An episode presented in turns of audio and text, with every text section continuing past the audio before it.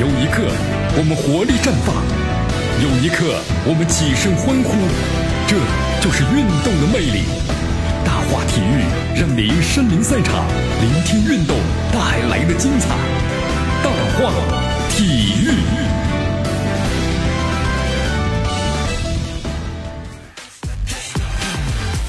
好，这里是江南为大家所带来的大话体育，欢迎大家继续锁定和关注江南为大家所带来的北洋广播 FM 九十六点七，我们的综合广播啊，来关注一下这个十九岁亚青赛，对吧？在八零昨天结束了，决赛中日本通过是点球五比三力克沙特，历史上第一次获得十九岁亚青赛的冠军。哎呀，所以说咱们中国的话呢，我觉得足球这么几十年了，呃，反而呢有进步，某些方面确实有进步。中超联赛我们觉得啊。有进步，但是呢，整体的足球水平没进步。但是看到我们的邻居们，韩国和日本的话呢，在稳步的前进。所以咱们，哎呀，有的时候呢，再想一想，其实我们应该总结点什么呢？好，中超联赛啊，中超联赛呢，现在终于是要经过一年的这个苦战之后呢，要尘尘埃落地了。呃，李章洙，咱们先从李章洙说起吧。呃，李章洙的话呢，长春亚泰对吧？到底能够保级成功吗？九月二十五号之前的话呢，没有人能够相信，因为在那天他们客场是十打十一情况之下，二比三不敌石家庄永昌，再次回到了副班长的位置。但是积分呢很低，二十三分。如果想保级的话，最后四轮就要全部获胜，上演奇迹。不过常人眼里四轮要全部胜利的话是不可能的，但是 不可能完成的任务。竟然完成了。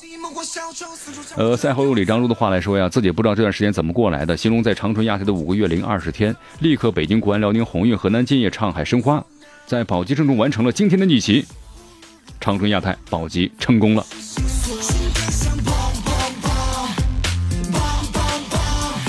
好，有人欢喜有人忧啊。现在发现呢，这个李章洙这个面色呢越来越黑了，啊，确实和压力非常大。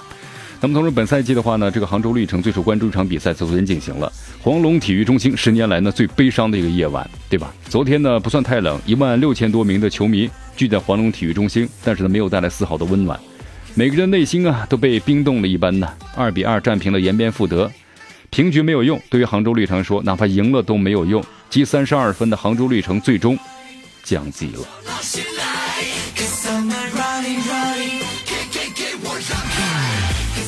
好，韩国教练的中超惨烈保级战啊！只不过上次车范根和李章洙都留下了，那么这次李章洙的存活，而洪明甫带领的浙江绿城离开了。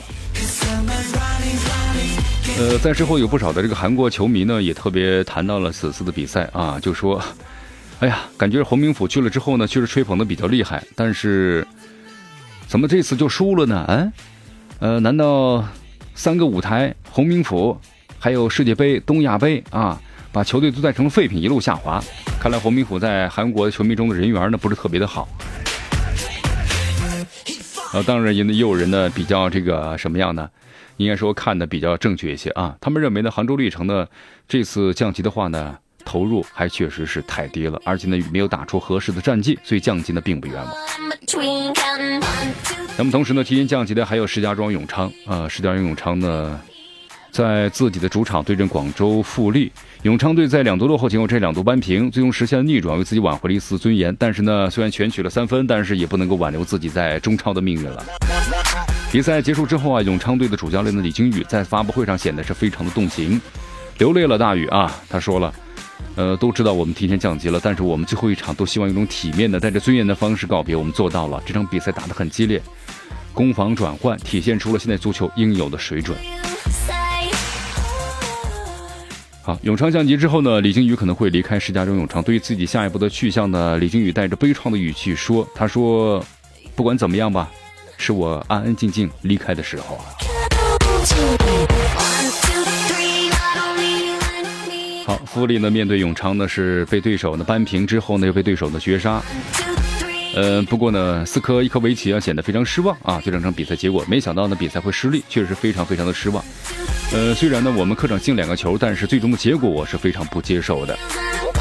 当然，还是肯定了球员们的全年表现，因为这个赛季呢表现不错，获得了第六名。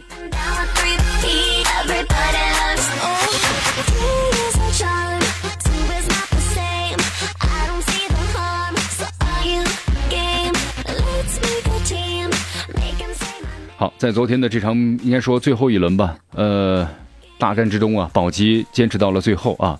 石家庄永昌呢和绿城最终是降级了。在二零一六赛季中超的随之结束，这个赛季的中超啊，确实值得很多反省的问题，但是呢，恐怕来不及反省，因为呢，惊元盛世之下，岂容回头啊。那么在这两年的话呢，资本对于中国足球的职业联赛影响达到了惊人的魔幻程度。纵使处于是五年八十亿的时代，咱们的职业联赛呢存在的现实问题被暴露并放大。成为中国职业足球一副呢是魔幻现实主义的图像。哎呀，所以说呢，净胜球成笑话啊，乱象死灰复燃，就是贪婪这种感受啊。好，今天节目到此结束，咱们明天见。